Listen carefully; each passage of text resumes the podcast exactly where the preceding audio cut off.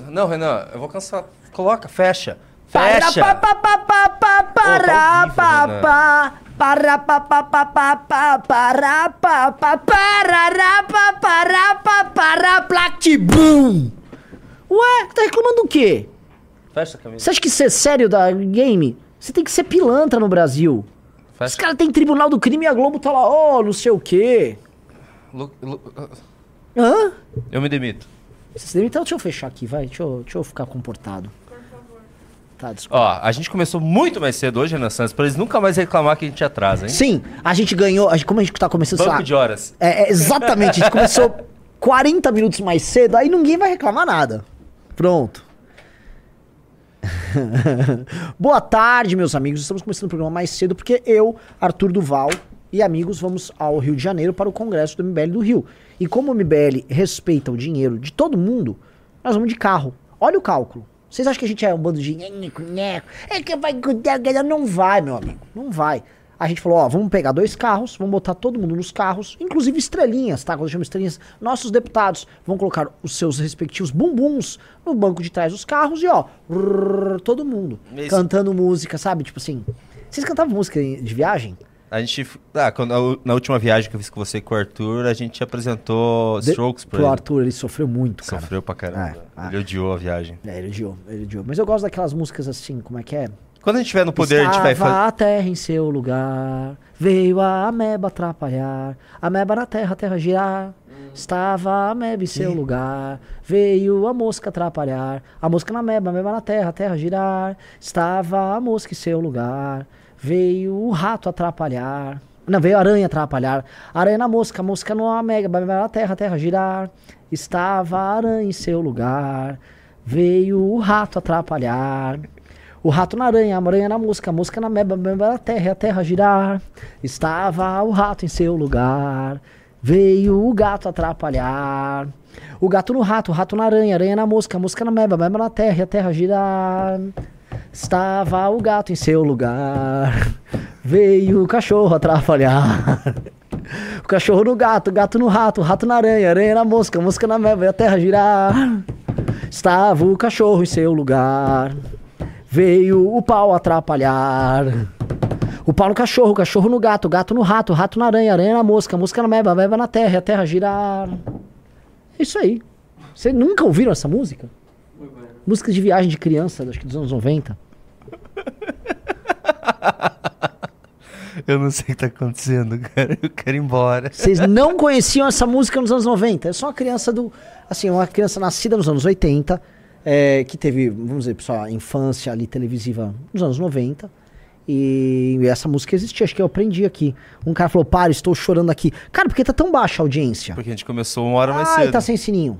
É. Ah, lógico. Então pede, pede pro pessoal dar like. Fala que quando a gente chegar no poder, a gente vai de avião da FAB nos eventos. É verdade. Então, assim. Pessoal, eu vou no jogo do São Paulo assinar um pacto pelos indo-europeus. É. Tá bom? Tô indo lá assinar um pacto dos indo-europeus lá. Olá, meus amigos. É o seguinte, tamo, vou fazer a live mais cedo porque eu vou ter que dirigir lá com o Arthur mais cedo. Então a gente tá pegando a estrada logo mais. Entendeu? Então não vamos ficar deixar vocês sem programa. Por favor, deixem o seu like aqui, assim, aos montes. Tu, tu, tu, tu, tu, tu, tu, tu, tu, tá bom? É, começando aqui, tá? É, o tema aqui hoje é muito Rede Globo, porque esse é um daqueles programas com reflexões longas e viagem, tá? Peço para ligarem o ar, por favor. Ah, o, o mundo carioca, e pô, eu vou pro Rio, eu vou poder falar muito disso no Congresso, tá? O mundo do Rio de Janeiro é, é um mundo que está absolutamente descolado da realidade. Isso se assemelha bastante ao universo de Hollywood, tá? É o universo daqui do Leonardo DiCaprio viajando com o próprio jatinho para denunciar o aquecimento global, sabe? É, é, eu tô falando desse mundo. O mundo da Rede Globo, o mundo, vamos dizer, do Leblonistão e do Projaquistão, tá? É, é um mundo que viu tudo o que acontecia ao seu redor como de uma maneira muito lúdica. Então a decadência do Rio de Janeiro, né, de um Rio de Janeiro que deixou de ser capital, que foi se empobrecendo, que viu apenas o seu funcionalismo envelhecer, viu o surgimento de inúmeras máfias dentro do próprio funcionalismo, depois viu a ascensão do tráfico dentro do morro, as milícias como resposta ao tráfico, a ocupação da Alerj, das câmaras de vereadores por políticos ligados a esse tipo de coisa. Todas as máfias, das mais criativas que você possa imaginar. Tudo isso acontecendo, tá? No antigo. Tinha o estado da Guanabara, Distrito Federal, nossa, já foi lá. E tudo isso rolando debaixo do nariz dessa elite que achava, vamos dizer, poético você ver essa ascensão do crime, porque eles tinham uma relação até afetiva com o crime. Fazia parte da própria relação que eles têm. Lembra da ópera do malandro? Né? O malandro, a figura do malandro carioca. Né? Quem lembra como o quanto nós cultuamos a figura do malandro carioca? Se você for lembrar, em certa medida, o próprio personagem do Zé Carioca, que a Disney retratou, era um malandro. No, no vídeo original, o Zé Carioca junto com o Pato Donald, o Zé Carioca fica levando ele pela noite do Rio, cheio de malandragens e tal. E o Pato Donald todo sério, não, um cara bom, bobinho, resoluto ali, vivendo a malandragem do Zé Carioca. Eu citei a ópera do malandro. É, e, outra, e outras coisas, assim, toda, todo o culto que existe à malandragem, à contravenção e ao crime no Rio de Janeiro. Porque a elite carioca, ela valida a resposta que vem de baixo e que acende por parte do crime. É um caso engraçadíssimo. Porque, em geral, tá? O que, que nós temos? Nós temos, uh, em lugares normais, uh, o crime também enquanto resposta política a uma determinada a um determinado tipo de sociedade, a um determinado tipo de hierarquia que já está estabelecido ali. E o crime é uma resposta também a isso. Tanto que as camadas mais populares às vezes se enxergam no crime e enxerguem o crime como uma resposta a uma hierarquia que elas não se veem em parte, ou elas se veem em parte apenas com a, a, vamos dizer, o elemento mais baixo. Aqui no Brasil, que é sensacional, o topo da cadeia, especialmente no Rio de Janeiro, ele, ele se comove com o crime, ele faz sexo com o crime. E eu tô falando aqui em termos literais, tá? Então, é, é uma relação afetiva entre o crime, que vem do morro, que vem do contraventor, que vem do bandido, e a elite. E essa relação promíscua, obviamente, produz uma sociedade profundamente doente, que é a sociedade do Rio de Janeiro. E essa sociedade está em permanente estado de decadência, ela permanece decaindo, o Rio de Janeiro perde relevância, o Rio de Janeiro perdeu relevância cultural, perdeu relevância econômica. Todo mundo sabe, se você é um cara que estudou no Rio de Janeiro, você vai arrumar emprego fora do Rio. Ah, tá, a, a, todo mundo faz as piadas aqui em São Paulo da quantidade enorme de cariocas que ficam frequentando a, a Faria Lima e os bares na Faria Lima, porque eles estudaram lá no Rio e eles vêm trabalhar aqui em São Paulo. Porque São Paulo, apesar de todos os problemas, e está muito problemático, São Paulo ainda respira. E o Rio de Janeiro, não. O Rio de Janeiro é um lugar que você não pode cravar que é um lugar sério. Não é um lugar sério. Então, essa mistura que gerou, essa aceitação, essa leniência com o crime, produz coisas sensacionais. Qual, quais coisas sensacionais? Porque assim, às, às, vezes a galera pode falar, Renan, eu queria que você desse exemplos concretos, concretos que você está falando. Posso dar exemplos concretos, tá? Vejam a relação do jogo do bicho com o carnaval, com a Rede Globo. O jogo do bicho é crime. Ah, é uma contravenção, não é crime, é uma contravenção. Eles até falavam isso, tá? Eram os contraventores. O Castor de Andrade ia no Jô Soares. Veja como é que era. O Jô Soares, quando apresentava o programa dele na Globo, ele recebia o Castor de Andrade no, lá dentro da Globo e o Castor não sou o contraventor. E lá participar porque eles glamorizavam, eles frequentavam os mesmos restaurantes, as mesmas festas. Era uma relação muito próxima. Mesma coisa depois com o tráfico. Mesma coisa. A diferença é que o Castor de Andrade é um lord, né? O contraventor é um lord. Ele é um ser diferente, né? O contraventor é aristocrático. Já o traficante é um guerrilheiro urbano. Mas se relacionam. O funk, os artistas ligados ao funk são meio disso. Os jogadores de futebol. Ai, o Adriano Imperador é sensacional. Olha como ele é autêntico. Sim, ele anda lá com o tráfico. Lá no morro respectivo lá dele, nem lembro o nome dele, acho que Vila Cruzeiro. Ele anda com o tráfico, é validado pelo tráfico, faz festas com o tráfico, todo mundo romantiza. Ah, isso é muito romântico. Isso não é romântico, meu velho. Porque enquanto o Adriano tá lá idolatrando e o traficante dele se relacionando com ele, eles com toda aquela relação bacana, olha que poético, tá? As pessoas que vivem ao redor dele, naquele, naquelas vielas completamente empobrecidas, aquelas pessoas não têm acesso do saneamento básico, a transporte básico, a segurança, a saúde, e elas vivem sob o julgo de um grupo político, porque essas facções são políticas, que administram a vida delas. Ah, mas e o fã? Mas e a arte disso? E a arte e o baile? Ai, a beleza do baile. Não, o, ba o baile que se foda. Fogo no baile. Dane-se o baile. Perdemos. Perdemos essa música, Júnior. Vamos perder essa arte. essa potência criadora. Parará, parará, pá, pá, pá, pá, tibum. Nossa, perdemos, perdemos, que droga. Ai, que droga.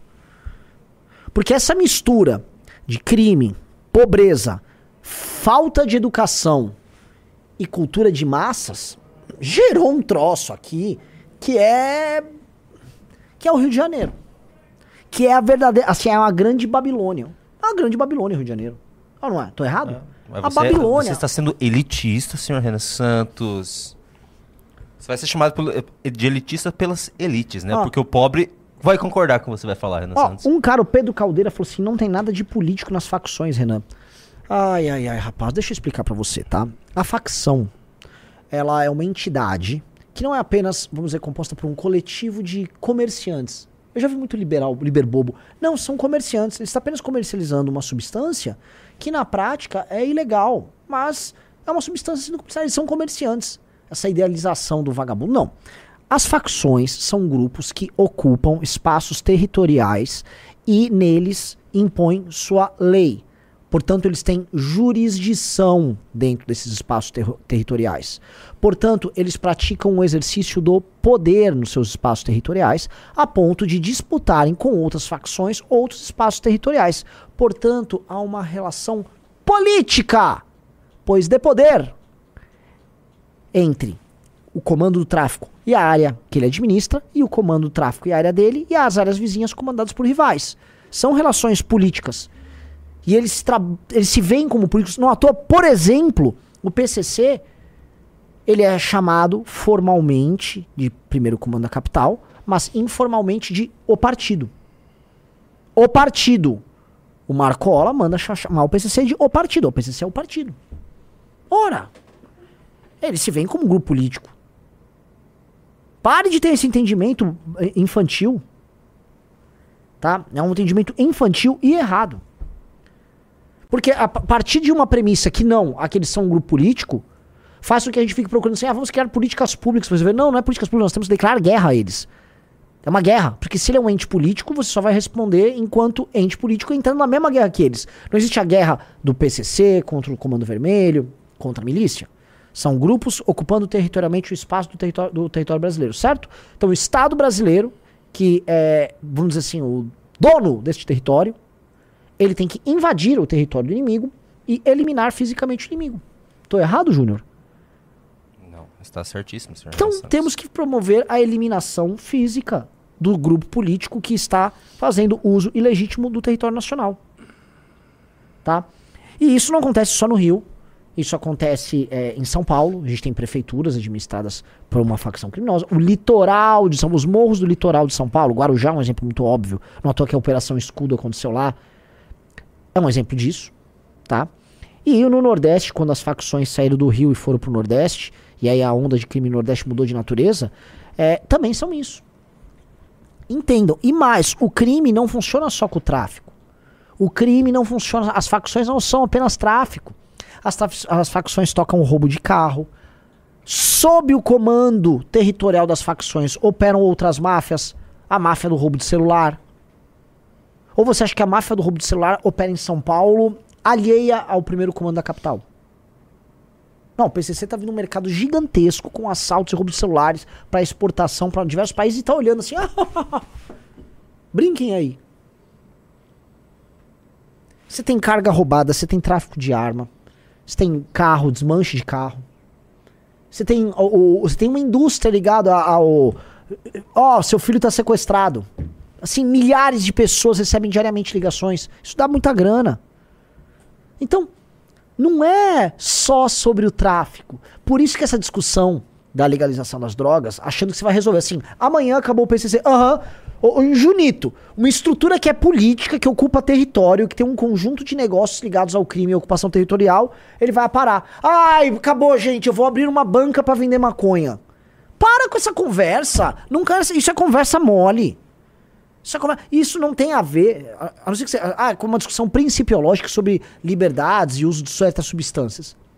Essa discussão principiológica, você pode ter agora achar que isso é uma discussão utilitária é, é, e que resolve completamente determinados temas. Não é assim que a banda toca.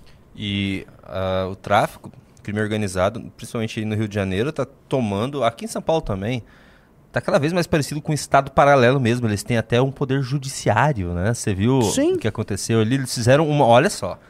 ó, Que bizarro. Eles Que é- é, fizeram dá um- até pra gente fazer um react, tá? Não sei se dá pra gente pode botar Globo News aqui, ô Kai. Acho que vamos evitar. Mas Hum. a, gente, a gente pode falar, acho que a maioria do pessoal já viu. Eles fizeram uma videoconferência dentro do presídio para decidir o, ah, se eles matariam os culpados do assassinato.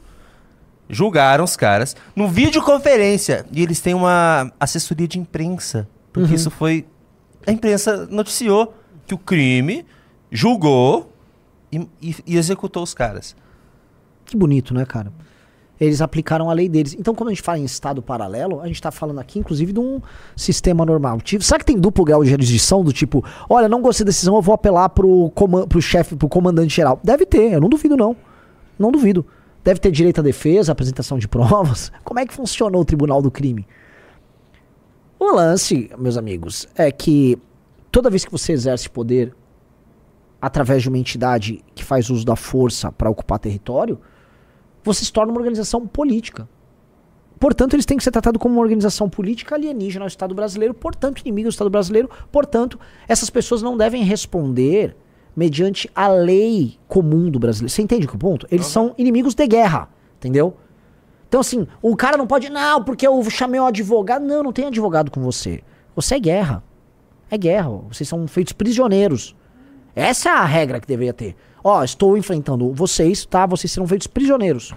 Não é a mesma regra, não é igual um sujeito, por exemplo, um ladrão, falar, um, um assaltante aleatório de carro roubou um carro em Guaxupé. Ele não é ligado numa facção, Guaxupé é uma cidade autônoma, não é uma tomada pelo. Ou esse cara, nós temos a nossa legislação penal, que é uma bosta. Um cara que faz parte da ocupação do território brasileiro pelo tráfico, pela milícia, aí a jurisdição tem que se apresentar. a- desculpa, aí a- a- o Estado brasileiro tem que responder de maneira diferente. Porque ele é soldado de uma organização política que ocupa um- uma parte do território brasileiro e tem abaixo deles centenas de milhares, que são milhões de brasileiros como vítimas deles. Obrigados a pagar o gato net deles, obrigados a comprar gás com eles, obedecendo as regras, os toques de recolher deles. Isso é uma verdade. Só que assim, né? Como o, o- a- quem faz política pública sobre segurança é comunista vagabundo que recebe dinheiro do George Soros, é artista e especialista em segurança pública que vai na Globo News, e como existe uma relação promíscua, e quando eu digo promíscua, eu falo também em termos literais. Ou seja, é, é a relação do crime com o mundo da arte, a inteligência no Rio de Janeiro, é uma relação que extravasa, vamos dizer assim, um apreço ideológico, uma fetichização ideológica. É uma relação em que as pessoas se conhecem, em que as pessoas copulam entre si. Você entende o que eu quero dizer, Júnior? É, é uma relação verdadeiramente promíscua. Tá? E aí, assim, é, é uma desgraça que eu tô falando tudo isso e ainda vou pro Rio, né? Eu vou me matar no caminho. É, O cara tá falando, ô Renan, vamos mudar de assunto pelo menos hoje, vocês estão indo pro Rio.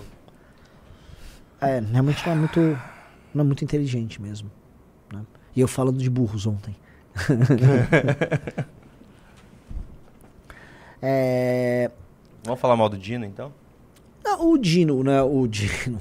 Do Gordola? Quem que o nosso, o que que o nosso corpulento ministro da Justiça aprontou, Junito? Cara, ele aprontou que ele é um incompetente. É, Quando aconteceu esse crime, todo mundo, obviamente, ele é o ministro da Justiça, ele é o responsável pela segurança do país, os números estão explodindo da violência. Claro que ele ia levar a, assim, o desgaste maior. O esforço que a, que a mídia fez ontem, logo de começo, para tentar colocar um cunho político, mesmo não tendo nenhuma informação sobre o crime, para tentar a- a- daí colocar. Eu lembro o que aconteceu. Teve, foi de manhã, antes do crime, a Globo News já começou a colocar. Não, é, é, é, suspeita-se de crime político. Ninguém tinha informação nenhuma. E começaram a fazer reportagens sobre ameaças nazistas que a, que a Sam recebeu na eleição.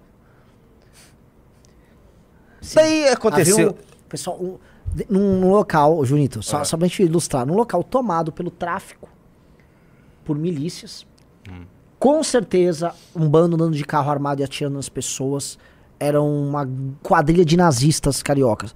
Dentre esses nazistas, você sabe que havia um deles chamado Preto Fosco, não sei se você viu. Um dos assassinos é o Preto Fosco. Obviamente um soldado do Partido Nazista Carioca. E logo a, aquele influenciador é, nojento, é, Thiago alguma coisa, já, já, Brasil. já começou a é, ligar o Bolsonaro, porque ali perto é o condomínio do Bolsonaro também. Bem próximo do local do crime. É o condomínio do Bolsonaro. E é, é, isso foi assim, mal aconteceu o crime, eles já estavam ligando. Porque tá óbvio que todo mundo ia cobrar do Flávio Dino uma resposta. O Flávio Dino já está enfrentando problemas com segurança pública também na Bahia. Entendeu? Hoje, a, assim, a Globo News, ela partiu para defesa direta do Flávio Dino. Não é culpa do Flávio Dino. Eu só vou colocar o áudio já pra gente não, não cair. Cadê? Eu vou colocar o áudio pra você. Ah, aqui, ó. Coloca aí. Eu não vou colocar o vídeo, vou colocar só o áudio. Vê se você consegue ouvir. Que quem queria. Ó. Todo mundo dá de barato que quem queria o Flávio Dino no Supremo era o Gilmar Mendes e o Alexandre de Moraes. Isso é verdade, né? Mas lembrando que o candidato original deles hum. era o Bruno Dantas, presidente do TCU. Né? Quem que deu uma forcinha? Foi o PT, foi o Fogo Amigo. Por quê? Porque o Flávio Dino é um potencial candidato à presidência da República em 2030. E se o Flávio Dino vai para uh, o Supremo, né? Sim. Ele já me disse, é uma bifurcação. Se ele for para o Supremo, acabou a vida carreira política, acabou a eleição. Mas enfim, e uh, o Flávio Dino foi acusado em poucos meses, né? Ele acabou de chegar pela crise de segurança no país. Isso é uma injustiça com ele, porque a crise de segurança é crônica, é no país inteiro, e depois que o PT começou a plantar matinha, ah, o Dino não está fazendo nada, a segurança pública está um desastre, veio o quê? veio o mapa da violência. E qual é o estado brasileiro mais violento? A Bahia. E quais são as quatro cidades do país inteiro mais violentas? Quatro cidades da Bahia, são as quatro primeiras. E a primeira delas é G, que é onde morreu a família da chacina hoje. Da chacina que você citou. Então, peraí, a Bahia está sendo governada pelo 17º ano pelo PT. Dois anos, é, dois governos do líder do governo, no Senado, que é o Jacques Wagner, substituído pelo Rui Costa, que é o chefe da Casa Civil, e agora o Jerônimo Rodrigues, que é candidato dos dois. É, peraí, e aí o Dino é que paga o pato? Todo mundo... Sim, o Dino também paga o pato. Eu queria lembrar o seguinte, porque a, o, o estouro da indústria do roubo por exemplo, o especialista, é no Brasil inteiro, incluindo em estados que a violência estava mais ou menos controlada. Por exemplo, o roubo de celulares aqui em São Paulo explodiu. Como eu volto a falar, o Lobato Lobatovic, que é o nosso diretor de arte, roubaram o celular dele na frente da casa dele. Roubaram o celular com arma apontada para ele e para, por exemplo, a namorada do meu irmão três dias atrás. Aqui, apontaram o celular na garota. To, assim, ser roubado no Brasil é. virou qualquer coisa. A mão armada. Tô falando duas pessoas do meu convívio direto. Outras tantas são assaltadas diariamente. Diariamente. Tá? E por que a indústria do roubo estourou? Eu não quero aqui soar tiozão do zap, nem aquele bolso, tipo de bolsominion que sai falando das coisas com, vamos dizer, fazendo analogias, dando exemplos anedóticos.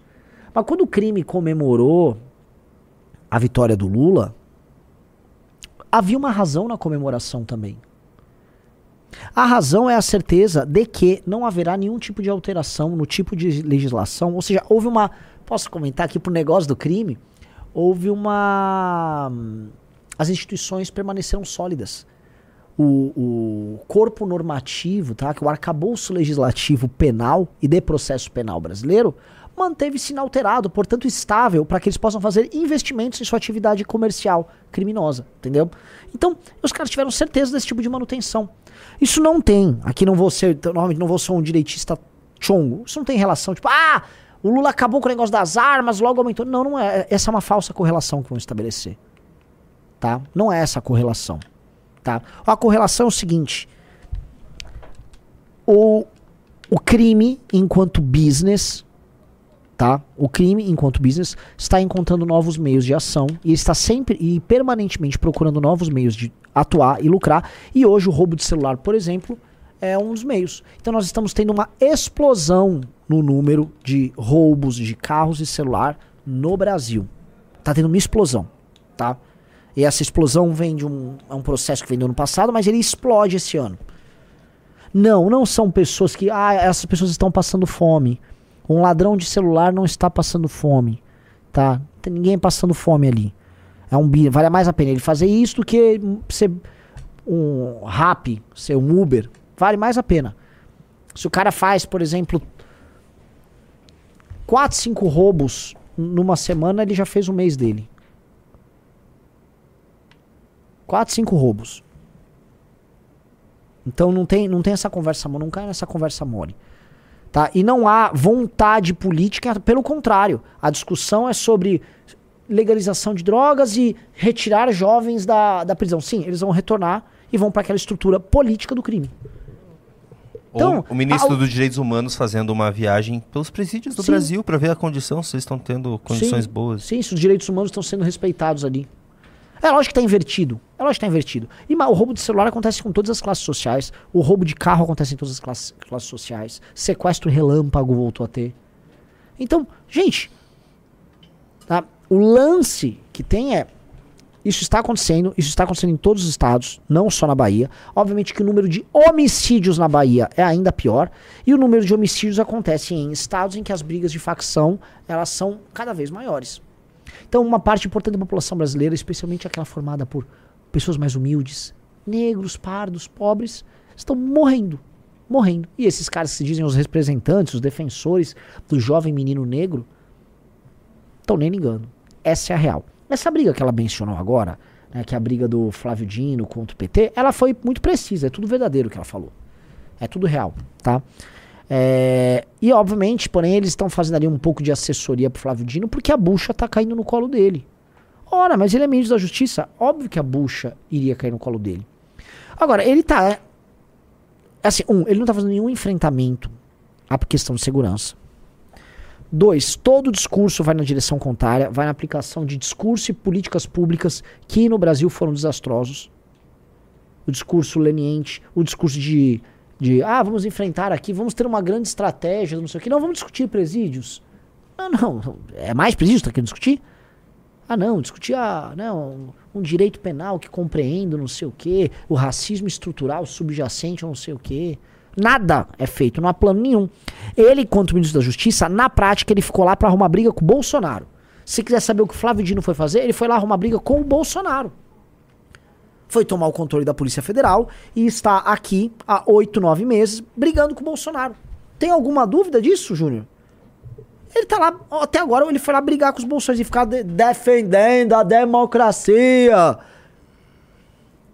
Tacando o monarca, porque foi acusado de gordo, sou gordo. É o quê? Ele é magro agora? Apagar a imagem do Ministério da Justiça. É. Apagar a imagem lá, fica sendo cínico.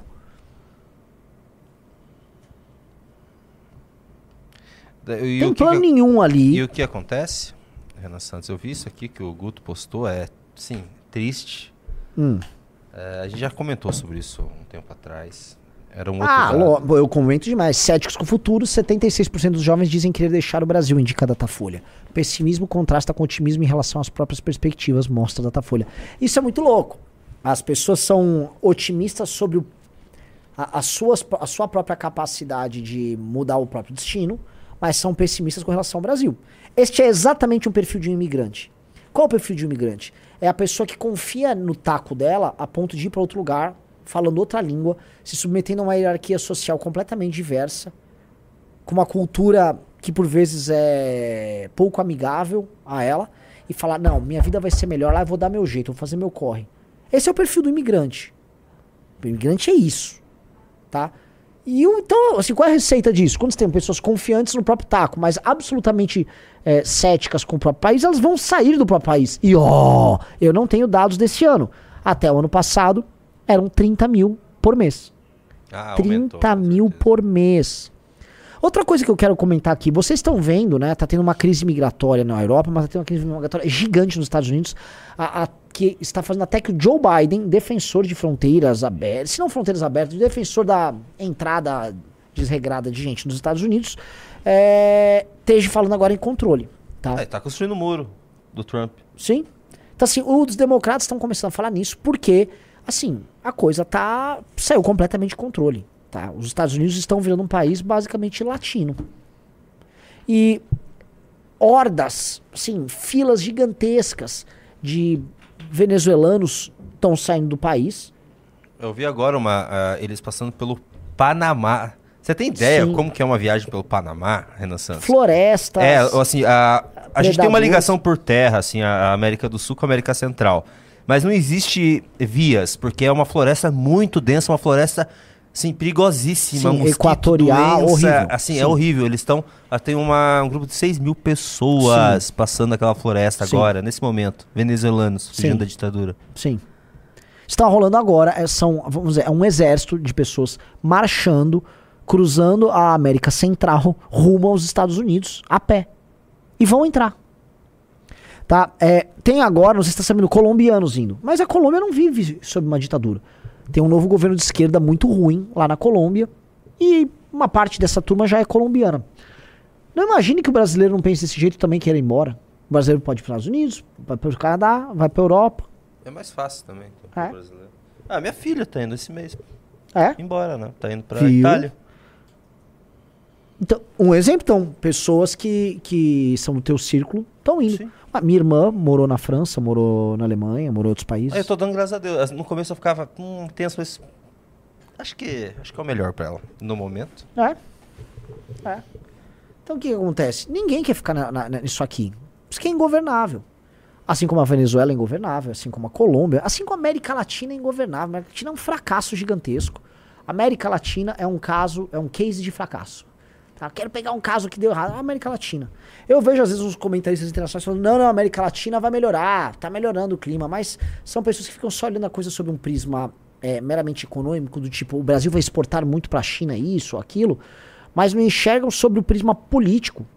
Porque se você é realmente um país extrator de matéria-prima e produtor de commodity, realmente você vai ter uma determinada elite que vai faturar muito, você vai gerar divisas, e aí a máquina administradora do Estado fica com uma parte importante dessas divisas. Essas divisas se transformam para políticas públicas e, e também dinheiro para alimentar uma determinada máquina. E aí a classe média fica vivendo uma vida precária, que é o que acontece. As classes médias urbanas nossas vivem mal. E sem perspectiva de crescimento nenhum. Tá? Que é uma coisa que a gente precisa resolver, mas ninguém resolve essa chave, ninguém tá vendo chave nenhuma na América Latina.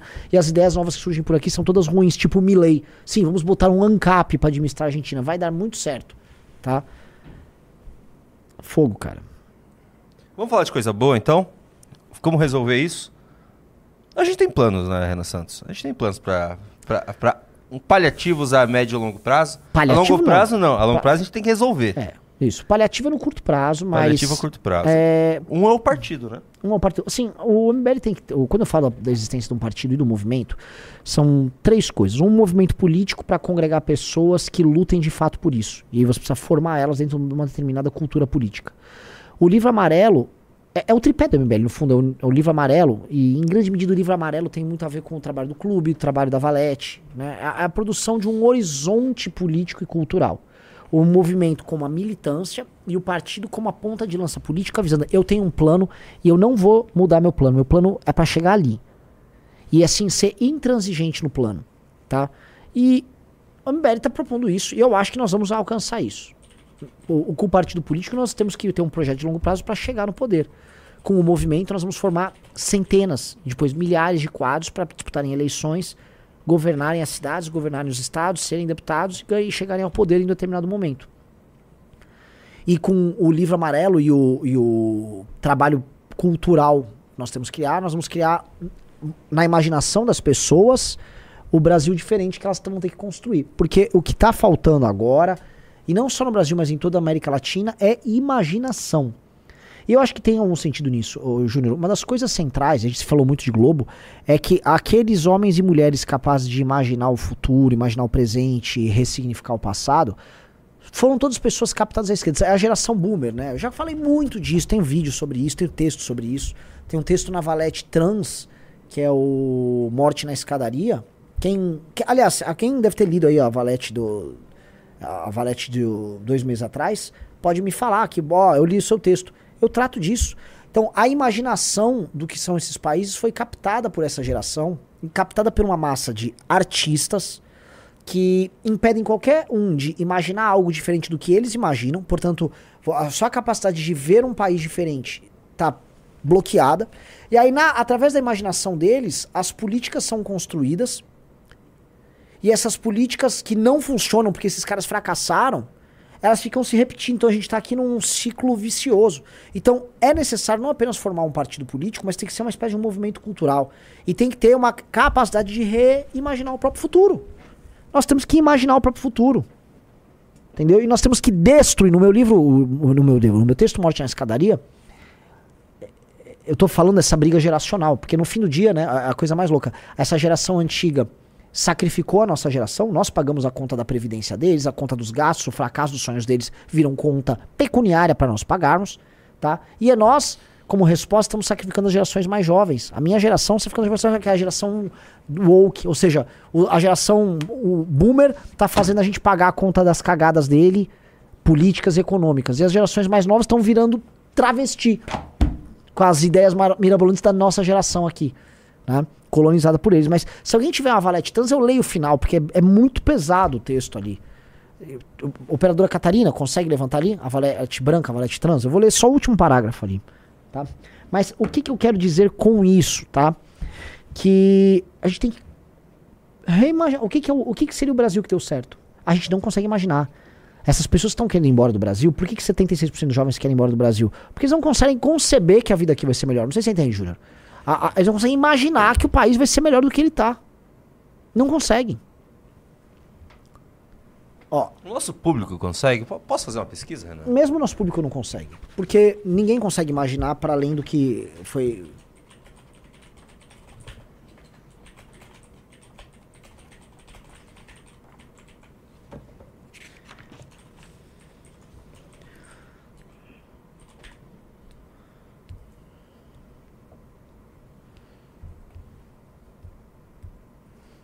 Quem foi? Você já fez enquete? Tá no ar a enquete. A maior parte, 70, 76% tava. Não, agora tá, tá. Agora cai, agora quebrou. Pô, gente, a gente vai chegar no poder um dia. A gente vai conseguir. Eu tenho muita esperança, Renan Santos.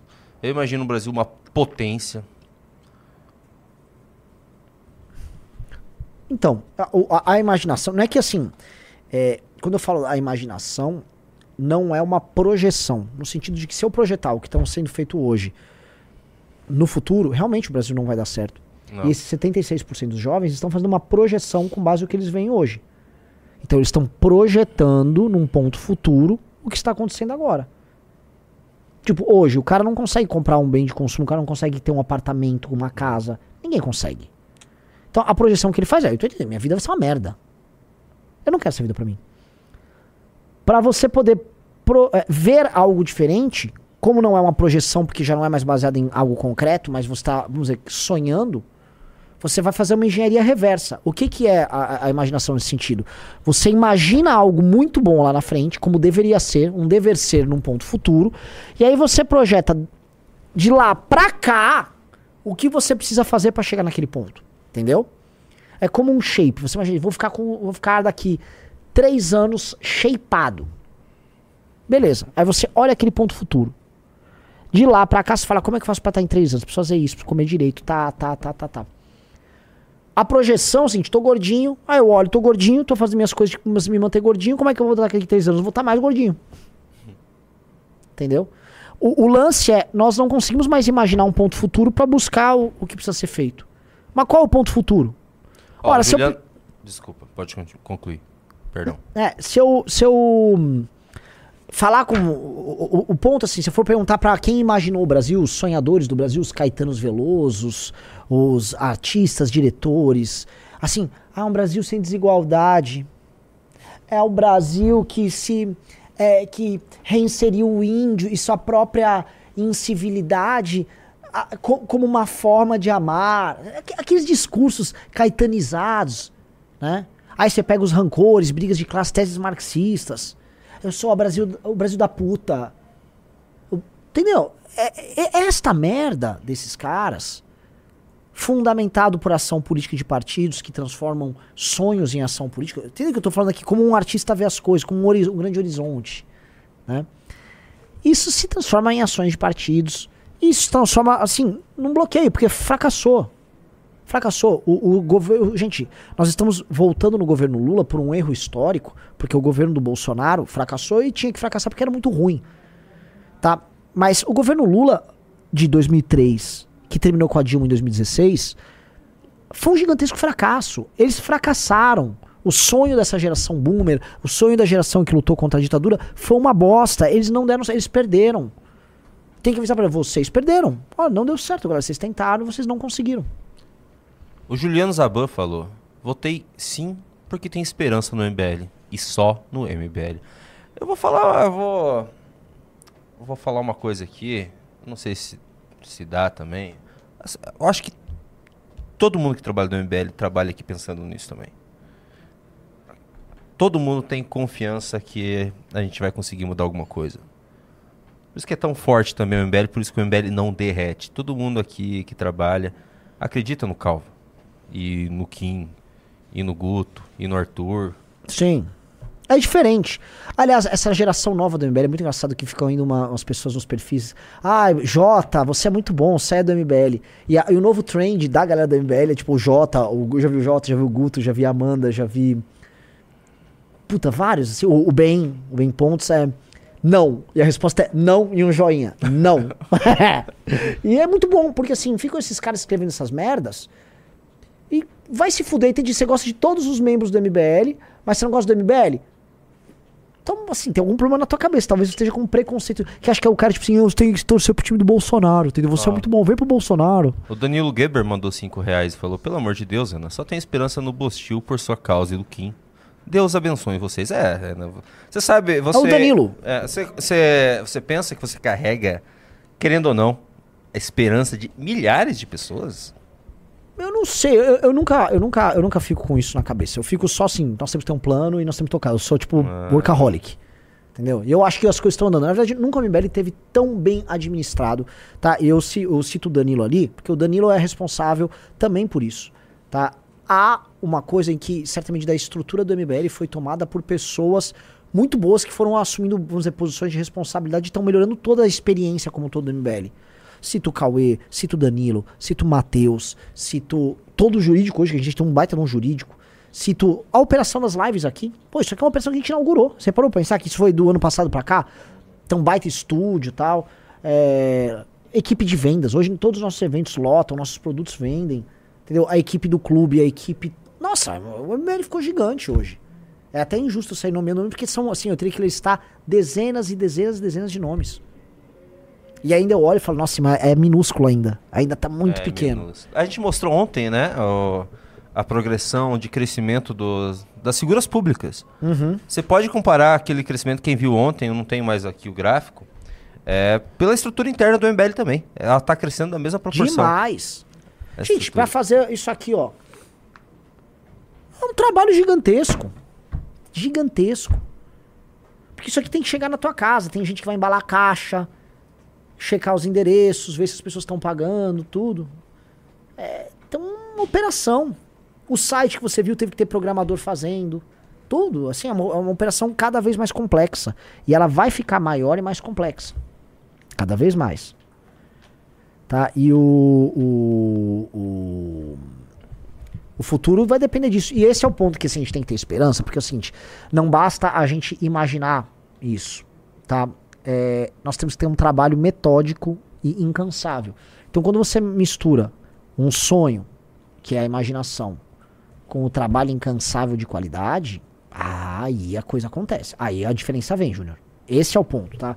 Então, por exemplo, quando eu falo assim, eu já fiz esse exercício com vocês, né? O que, que seria de se imaginar, né? O, o Brasil, olha, são efeitos em cascata.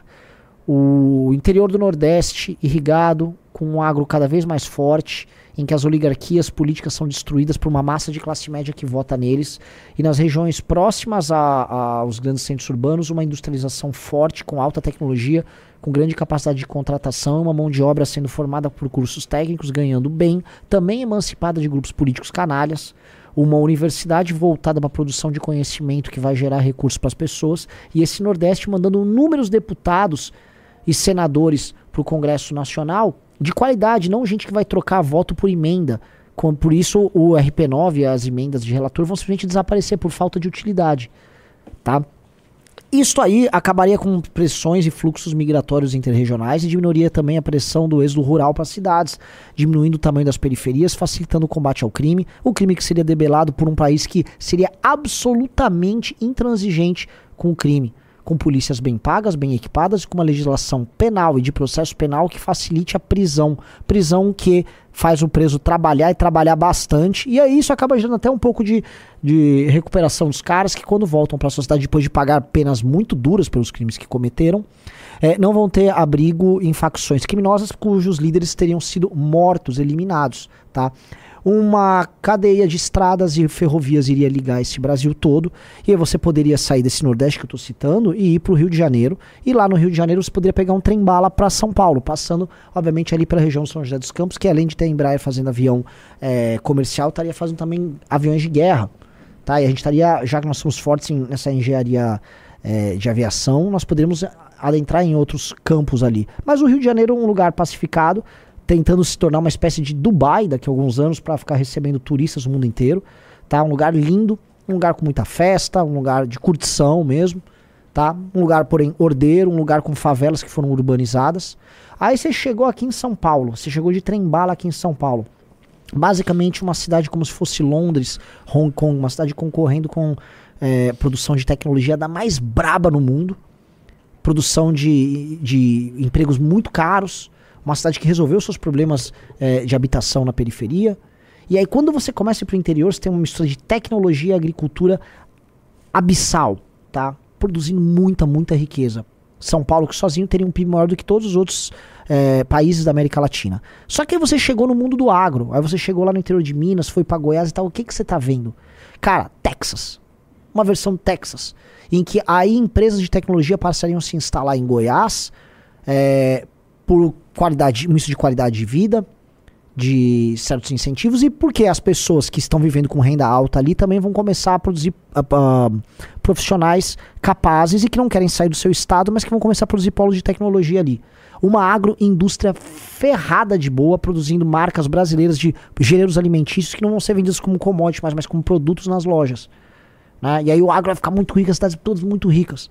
Esse agro que já avançou para o Nordeste, já avançou para uma parte do Norte. E aí quando desce para o Sul, o lugar com maior IDH do Brasil, será tranquilamente esse mistura de agro, um lugar mais conservador, com essa mistura de agro, muita tecnologia, desenvolvimento urbano em certos lugares como Santa Catarina com uma indústria tecnológica poderosíssima. Aí a gente olha lá para Amazonas, lá para a região norte. Turismo, turismo gastronômico, o meio ambiente preservado, a ausência de uma zona franca para poder sustentar aquilo lá. Mas você trazer de forma positiva essa mistura de verde com tecnologia, com investimentos, para que você faça uma transição de uma zona franca que não é necessária para algo diferente. Ceará, um Vale do Silício com. Não, Ceará, o Vale do Silício do Ceará, um ITA que está sendo instalado agora lá, Exato. produzindo tecnologia, dá com pau. O Nordeste, como eu te falei, industrializado, com política de produção de gêneros é, industriais para ser enviados para a Europa, para os Estados Unidos, para mercados consumidores, por ter uma vantagem logística sobre a China. Brasil, quinto PIB do mundo, falando se vai vai produzir bomba atômica ou não, dependendo da sua. Lógico, a de ser o quinto PIB do mundo, você é potência. E aí você vai ter que se impor no, Praias no de Santa Catarina, uma, uh, rivalizando com o Rio de Janeiro para ver quem. Quem traz mais turista. Mais turista é. arranha-céus. E... É. Gringos, turistas, assim, uma Europa que vai estar tá cansada, e é a verdade, a Europa está civilizacionalmente cansada com seus gringos vindo se mudar para cá. Como começou em 2010, 2011, começou a ter muitos de português, espanhol e italiano se mudando pro Brasil. Eles já voltaram tudo.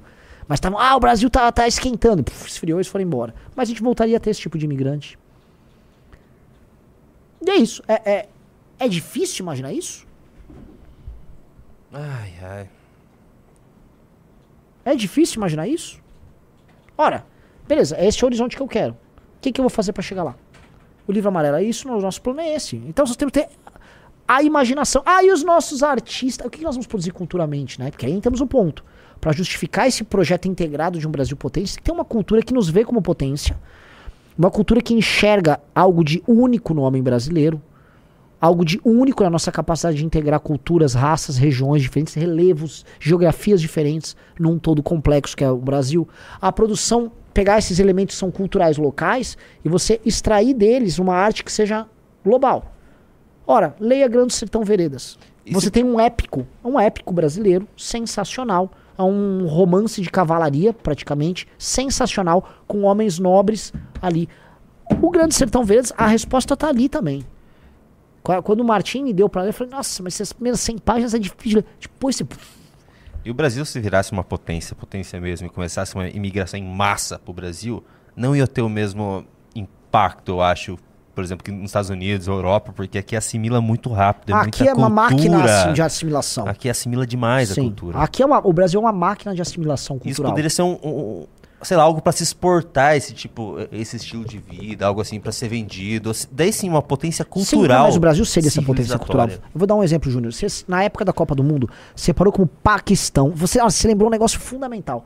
Paquistão, Bangladesh, Índia, vários países assim que nem foram pra Copa, torcendo, assim, tor assim, sei lá, 50 mil pessoas na rua torcendo pro Brasil. Você lembra? Uhum. Eles torciam pro Brasil e pra Argentina. Mas o Brasil era o campeão da torcida. O Neymar, um ídolo gigantesco. Por quê? Eles não estavam torcendo pra Holanda, eles não estavam torcendo pra França, eles estavam torcendo pro Brasil. Porque o Brasil é meio que. Ele seria o capitão do terceiro mundo. O Brasil é o país que o, o, o, o vamos dizer, o mundo abaixo do Equador olharia como referência. E, e o Brasil é isso mesmo. Só que ele não consegue entender o próprio papel. Ele é capaz de não entender e fica perdido. Ah, eu acho que eu tenho que dançar funk. é isso, não é pra dançar funk. Assim, aliás, esse Brasil nós temos, nós vamos acabar com os bailes funk. Tem que acabar com o baile funk. Não, não, o Brasil que, é que o Brasil que é hoje é o seguinte, Renan, deixa eu colocar um vídeo aqui pra você. Sabe? Esse é o que é o Brasil de hoje. Sabe o que é isso aqui? Sim, veja, pô, sensacional.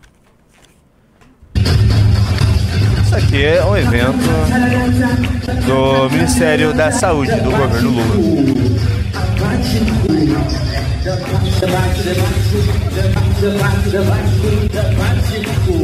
Debate? bate, bate com, bate, bate, bate com, bate com, bate com.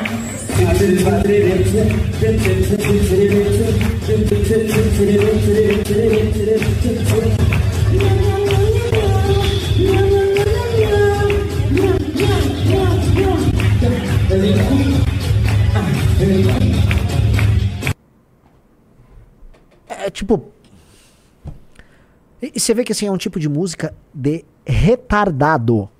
Não fala essa palavra. Ah, né? entendi. Tá assim, assim, assim, mas isso não é uma expressão artística válida, porque isso não é uma expressão artística. Desculpa, aí eu não vou, aí eu não consigo, eu vou dar um, quase uma de Arthur Duval aqui. Você falar que um cara que faz assim, ó, minha minha minha minha minha minha minha minha minha minha minha minha minha minha minha em cima de um sample, um beat, pum, ticadum, ticadum, ticadum, minha minha minha minha minha minha minha debate, debate, debate cu. Para, vai. Qualquer idiota faz. Qualquer idiota faz. Assim, e, e, eu estou falando porque, assim, uma coisa é, não, ah, existe a beleza da simplicidade, existe o pop. Isto é só uma bosta, é um imbecil fantasiado. Fazendo isso aí, que assim, não é, isso não é nem, vamos dizer assim, uma. Isso não é punk, no sentido que isso não é uma rebelião contra uma arte erudita que está travada e distante do próprio povo. Isto é, isto é a arte, isto é a norma hoje. Isso é o que o mainstream gosta. Entendeu? Isso é, isso é bosta pura. Nossa, acabei de ver aqui, a Amanda postou. Eu não sei de quem é essa charge, mas é maravilhosa. Ó. Ministério da. É. É. Aí pega uma lá, cara, eu não sei o que é isso aí. É, porque assim, hoje em dia a gente não sabe se é um homem, se é uma mulher, ou se é uma mulher, mas na verdade nasceu um homem, um não binário, eu não sei. Entendeu? Eu só sei que é um, é um ser deplorável que tava ali, fazendo, tocando uma música deplorável com o nosso dinheiro. Ministério da Saúde. É. Temos um longo caminho, senhor Ana Santos. Mas eu acredito, eu acredito que a gente consiga. É. Um cara, o Vitor falou sonhando com um polo de tecnologia. He, he, he. Cara, olha só. Presta atenção. É... Isso aí é muito derrotado porque isso é tudo frágil. Isso é tudo frágil. Isso é um sinal da pós-modernidade. Tudo que pertence à pós-modernidade é muito efêmero, é muito etéreo. Assim como isso vem e é asqueroso, isso some amanhã. Essas pessoas que a gente está enfrentando são todas muito frágeis. A questão é que elas são validadas por um sistema, por uma determinada elite. Entendeu? Você vai ter que derrotar essa elite, você vai ter que substituir essa elite. E aí você vai fazer o que precisa ser feito. O que eu tô falando ah, é meio revolucionário? É, mas tem que ser revolucionário. O que eu estou assim, não, não vai dar por vias brasileiras. O Brasil tem uma maneira que é, é um, O Brasil é um eterno acordão. O Brasil é como se fosse um partido de centrão há 500 anos. E as coisas são tocadas mediante um empurrar de barriga. Não é à toa que o Flávio Dino faz tanto sucesso aqui. Então as coisas são. É. É uma procrastinação, é um eterno acordão. Você tá sempre fazendo acordo. Não, assim, as coisas para andar, você vai ter que ter cortes assim, tá, tá, tá, tá. Entendeu?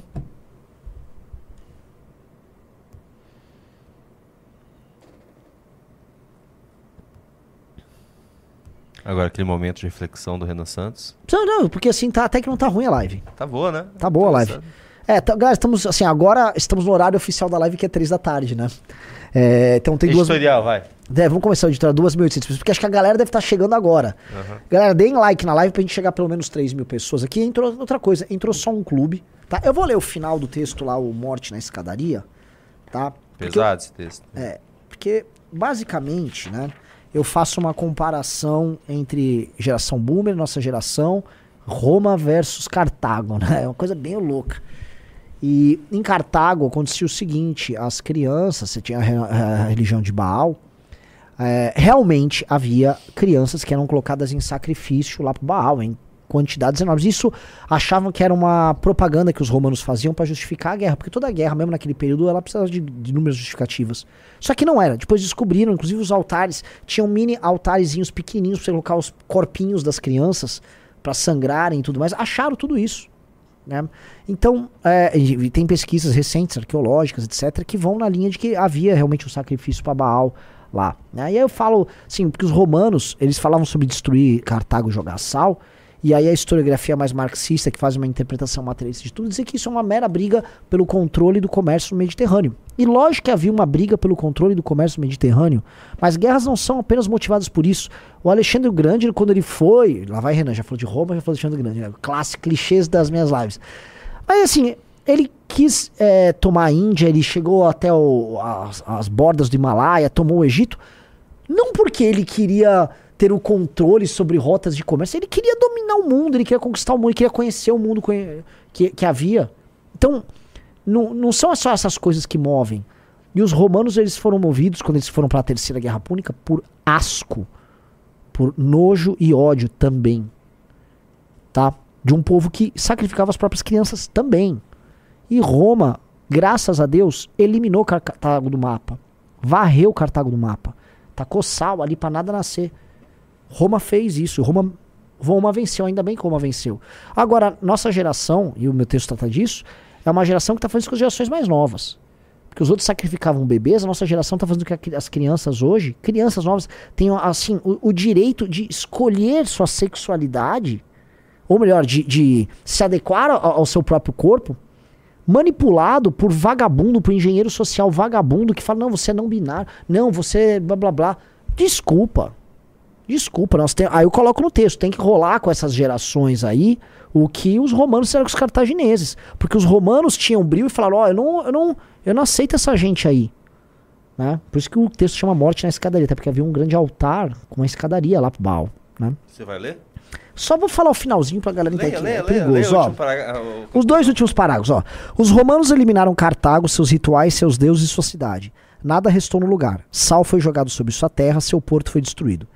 Cartago foi apagado da história após o sacrifício de milhares de crianças ter se mostrado insuficiente para sustentar um sistema moral e religioso evidentemente cruel. Em certa medida, vemos nosso mundo se convertendo justamente nessa Cartago moderna, essa Babilônia mercantil que sacrifica os próprios filhos sem o mínimo escrúpulo, pronta para em alguns anos legalizar e regulamentar as relações sexuais entre adultos e crianças e mais algum absurdo fruto de nossa imaginação perturbada.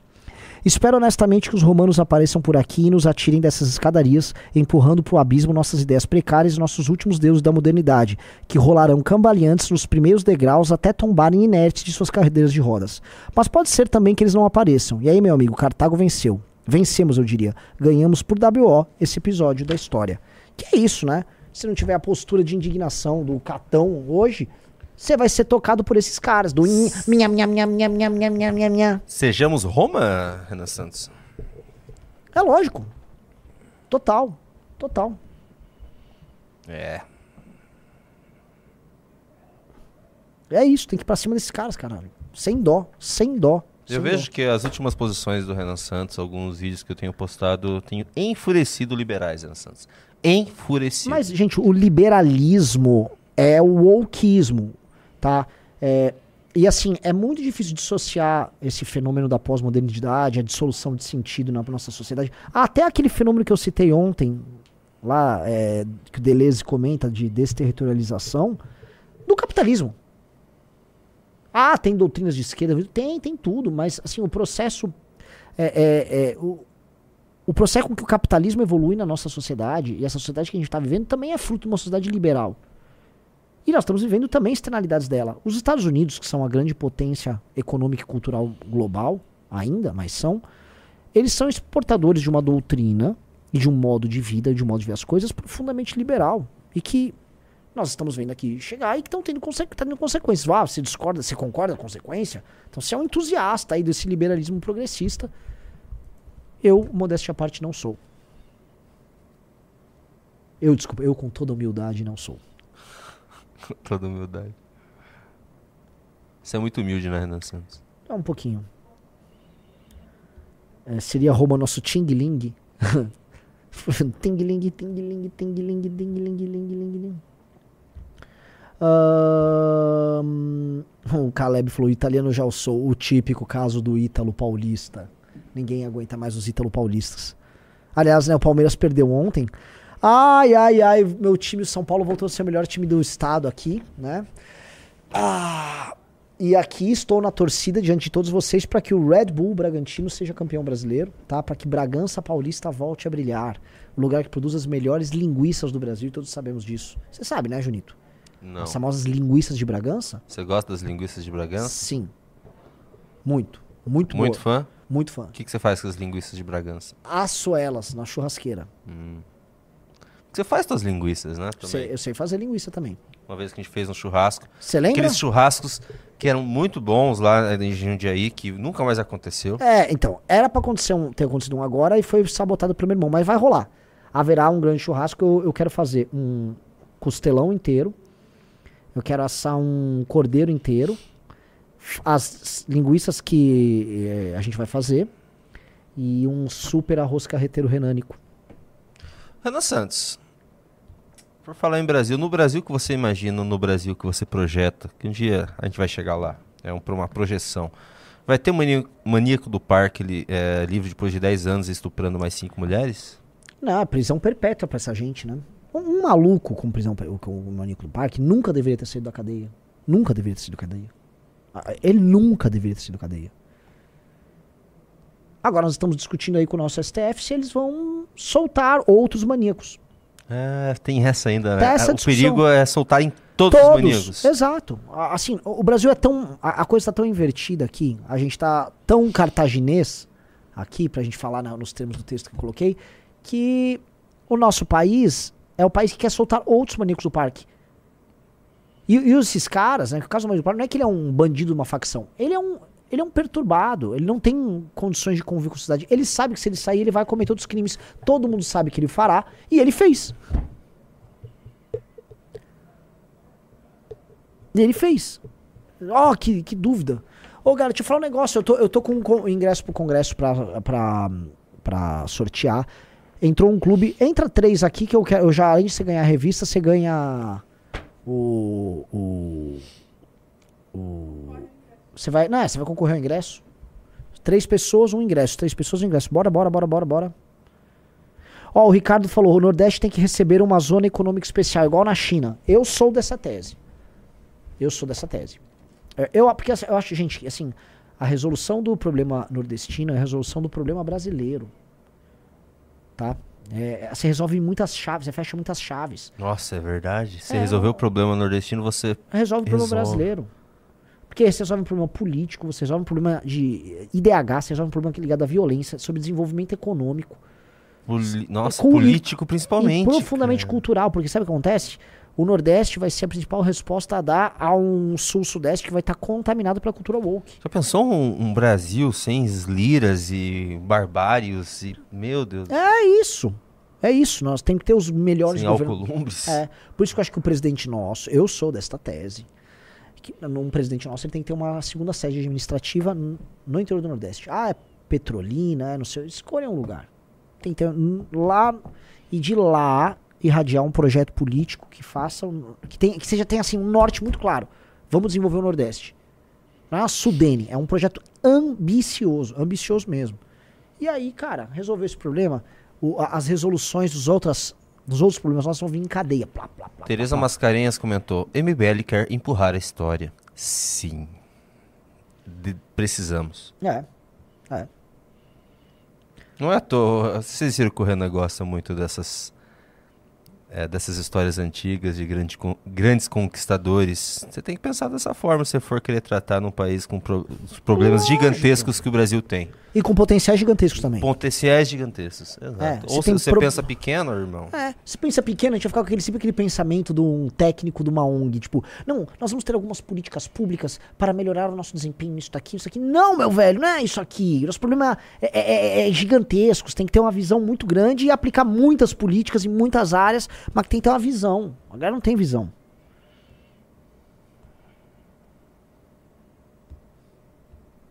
Um cara falou o seguinte: aqui os nordestinos são muito bitolados. Minha cidade foi 70% Lula.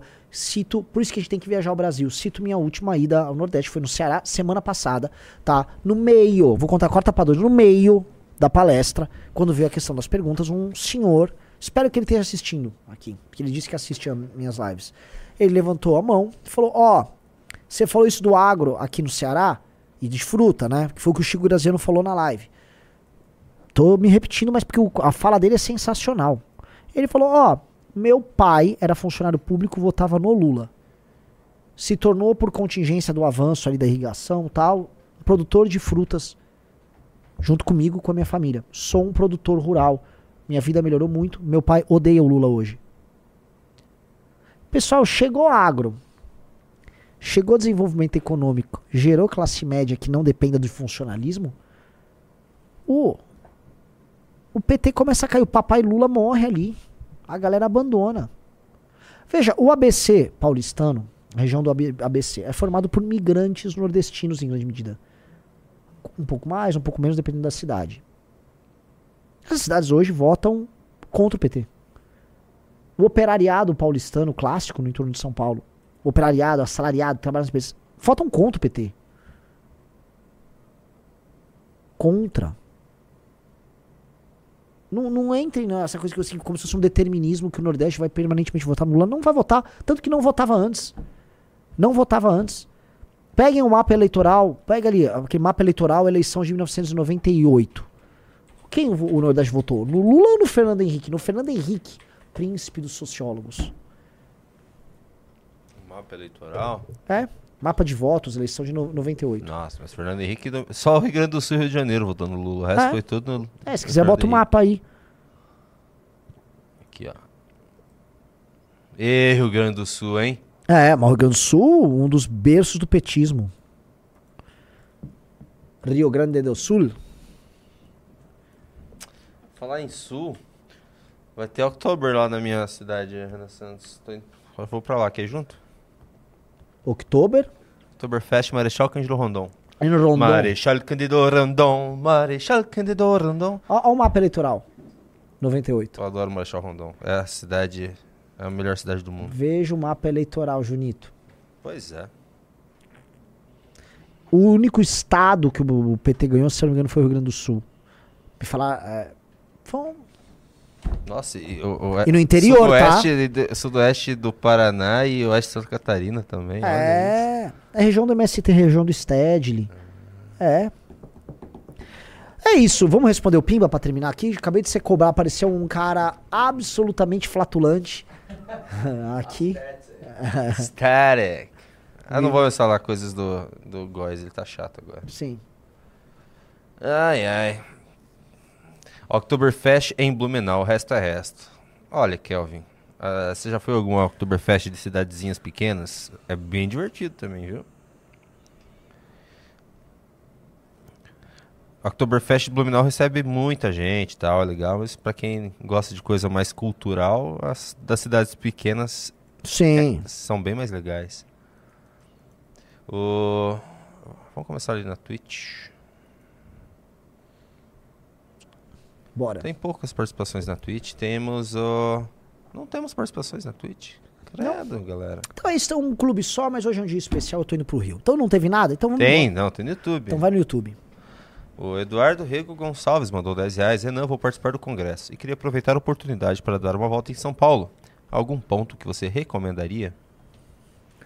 Cara, pontos que eu recomendaria em São Paulo, em geral, são locais pra comer e beber, né? É, tem, tem que me falar que tipo de coisa você é, gosta. Por exemplo, um, um, lugar de comida japonesa que eu gosto muito, o Izakaya Ira, Ira Ramen. Muito bom.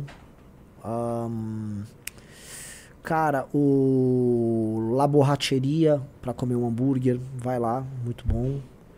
Um, eu acho que eu vou ficar recomendando uma lista de comida aí pra você. Você tem os parques, né? Tem o Parque Ibirapuera, mas acho que Vila Lobos é mais legal que Ibirapuera. Eu nunca fui nos parques em São Paulo. Daniel Augusto mandou 5 reais. Grande Renan, pode ter valete para vender presencialmente aqui no Rio amanhã, porque tô lá. Com ou sem tiroteio. Bora. Vai ter sim. Teremos essas duas, inclusive. O Marcelo Romano mandou 5 reais. Acho que o MBL tem que começar a pensar na segurança em eventos presenciais, muitos portas-vozes no mesmo lugar nesses congressos locais. Celismar Lima mandou 5 dólares. Moro nos Estados Unidos há 5 anos e nos últimos dois anos houve uma chuva de brasileiro aqui. Ontem eu ouvi falar que na minha cidade já tem PCC com muito vermelho. Meu Deus. Ah, é. Pior que não duvido. William Clayton Cabral mandou 10 reais. As duas primeiras edições da Valete terão uma nova tiragem. Assinei a partir da 3, estou colecionando e não tem outra maneira de ter as primeiras. Eu soube que vai ter gente que vai no congresso levar as suas duas primeiras valetes, as três primeiras, para vender para outras pessoas lá por preços estratosféricos, inclusive. É o, comer, o mercado negro de valete tá foga. Tá o quê? Forró.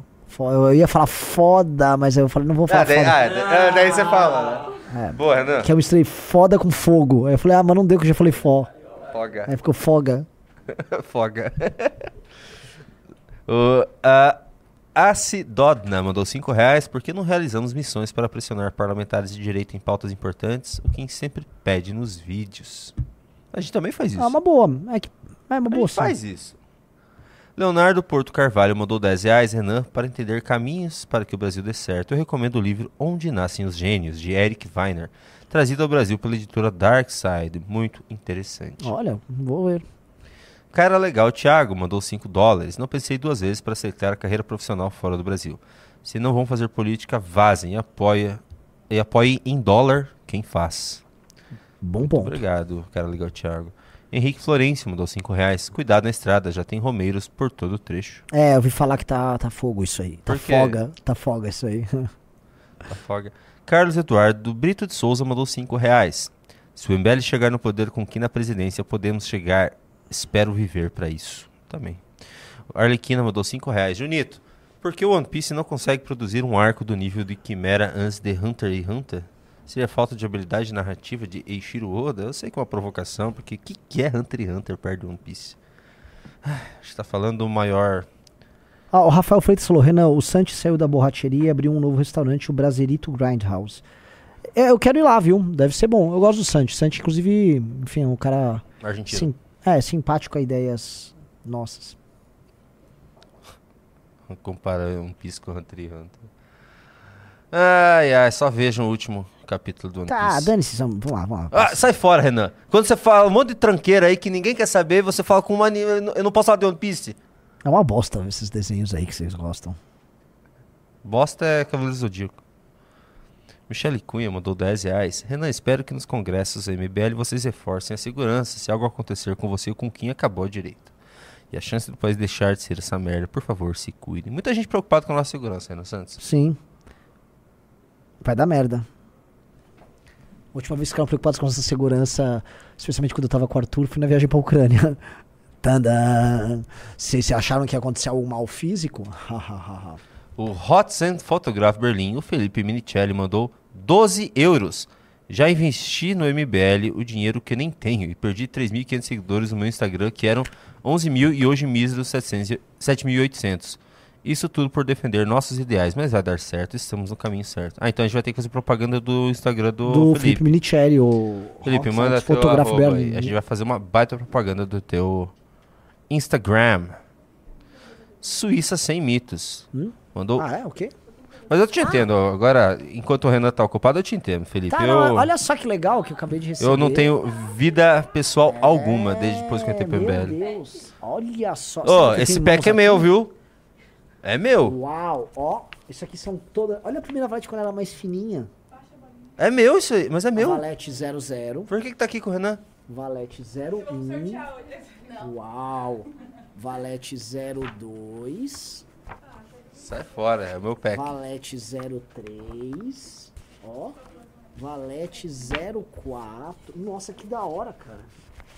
Valete 05. Valete 06. Opa. E Valete 07. Agora deixa bem quietinho aí. É seu isso aí? É. É um, você tem uma coleção? Sim. Ah, é? Que safado. Eu tenho, as, não- eu tenho, a- eu, eu tenho a que tem o Junito na capa ainda. Nossa, a, a- a raríssima 00 aqui. Na verdade, a 01 é mais rara que a 00. A 01 é mais rara, né? A 01, essa daí só tem ela. Filha única. É, a- o- no nosso estoque, a única desta edição é, a- é- é essa. É. Uau. E não é que é legal, assim, realmente é colecionável. Eu tô olhando aqui, realmente ela... Fica mais legal, né? É.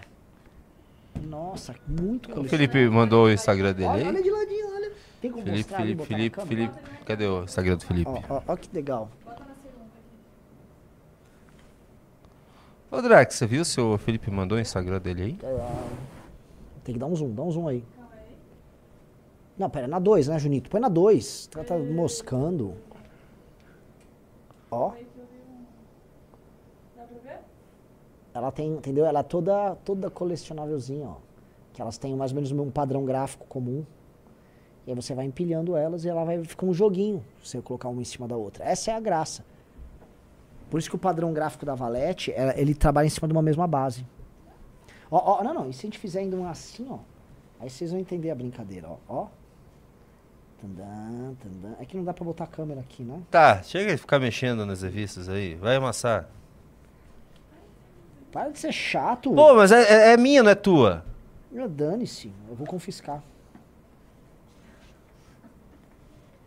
Não era nem pra ter tirado o plástico. Nossa, que da hora. Dá pra dar um zoom aqui? Põe na 2, Junito. Ó, ó, ó. Cara, quem tirou do plástico isso aí? Tadá. Tadá. Hum, muito bom. Pelo amor de Deus. Pô, isso aí é minha aposentadoria, cara. Vamos lá. O Suíça Sem Mitos mandou 10 CHF, que eu não sei o que, que é.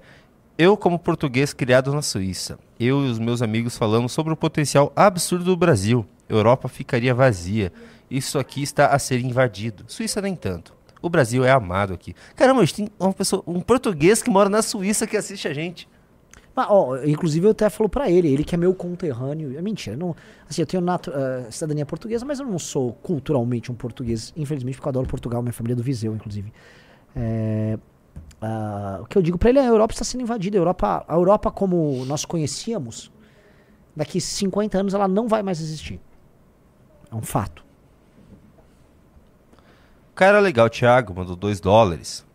Corte do Renan precisa voar em todas as redes sociais. Eu também acho, eu tento colocar. Ah, mas tá voando sim. Tá? Os, no canal amarelo, no canal vermelho, tem muito corte meu rodando, assim. Muito corte. Inclusive, nosso canal de cortes voltou a bombar. Ai, ai. O que mais temos aqui? Nossa, tem bastante ainda. Nossa, achei que tava no fim. É, então, gente, Fábio acabou de dar uma hora e Santos. meia. Não, o Fábio Santos falou: Clube MBL poderia ter Clube do Livro e da Música. Vai ter Nós da música. teremos ambos. Piaba mandou 5 reais. Se eu fosse ditador do país, mandava o maníaco do parque as pessoas que mandaram soltar pro paredão. É muita loucura no Bostil. Luiz Gustavo Marques mandou 5 reais. O liberal paulista Tarcísio sancionou a lei que aumenta o valor das custas judiciais. Não há nada que o Guto possa fazer? Eu não conheço. sei, mas assim, há algo de racional nisso aí, tá? Depois eu explico. Rafael Freitas mandou 5 reais. Renan, o Santos saiu. Já, já leu, Já né? li.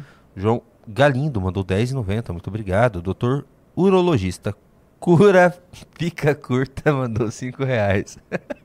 a Jennifer sumiu, impressão minha em 2023 a mídia tradicional tem atacado muito mais a política do que o comum. E como ir ao congresso do MBL? A, A Jen- Jen- a Jennifer foi expulsa por ter dado um soco na soco boca do estômago é. do Renan. Ó, que legal, tem uns combos aqui. Cara, para de mexer nisso. Olha, olha essa combinação aqui. Corta, corta pra dois. Olha essa combinação. Amarelo, laranja e preto. Cara, você tá amassando todo o cantinho, velho. Vai perder um. Mo... Ó, que linda. Nossa, essas combinações. Tá, desculpa. Vlad mandou 10 reais. A esquerda tá apoiando a rebeli- a rebelião contra o STF. A PEC 51, que limita o mandato há 15 anos, foi de iniciativa de 33 senadores, entre eles o Paulo Paim do PT, e foi redigido por senadores do PSB. Ah, é, segundo a Miriam, a Miriam Sim. Leitão, é um é, antidemocrático o Senado decidir de como o STF funciona. Bom, falou Miriam Leitão, que foi uma revolucionária de esquerda, nem um pouco democrática nos anos 70 e 80. Eles têm uma- umas. Oh, meu Deus, o que nós temos aqui? Prova, prova.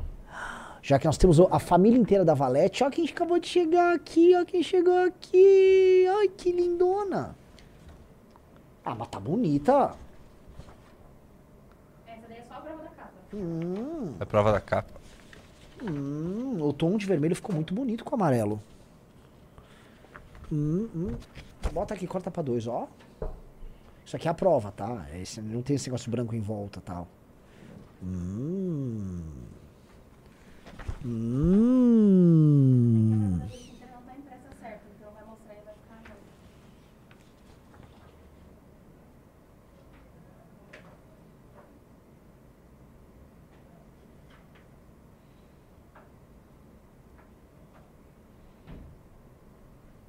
Hum. Estou muito feliz. Então essa aqui é a capa da próxima já, hein? Já tá na gráfica. Temos mensagens do grande Elício. É, ele mandou 60 bits e falou: Renan, sou imigrante desde 2014 e os últimos quatro anos muitas pessoas vêm e voltam, pois aqui não é um mar de rosas. Como eu sempre digo, rapadura e sweet but not soft. Esse conjunto de valetes é a aposentadoria do grande Nito. É. Enquanto é para divulgar o Instagram, o gente pode divulgar. Você sempre ajuda muita gente aqui, Elício. Com certeza divulgaremos. Eu vou divulgar Junito, o eu preciso encerrar, o Elício. Arthur tá me chamando aqui Então ir vamos- embora. Preciso ir. Elício. É foda. Eles têm realmente o, o, o Ren- o Renan precisa aí. É que eu tenho que ir. vou- Vamos divulgar o Instagram do Elício e do Felipe na Isso, próxima. obrigado, Arthur Celício. Tchau. Obrigado, Felipe Tchau, Minicelli. Vou divulgar Hot Sites Sites Fotográfico Bealim, Felipe Minicelli. Tá, tchau.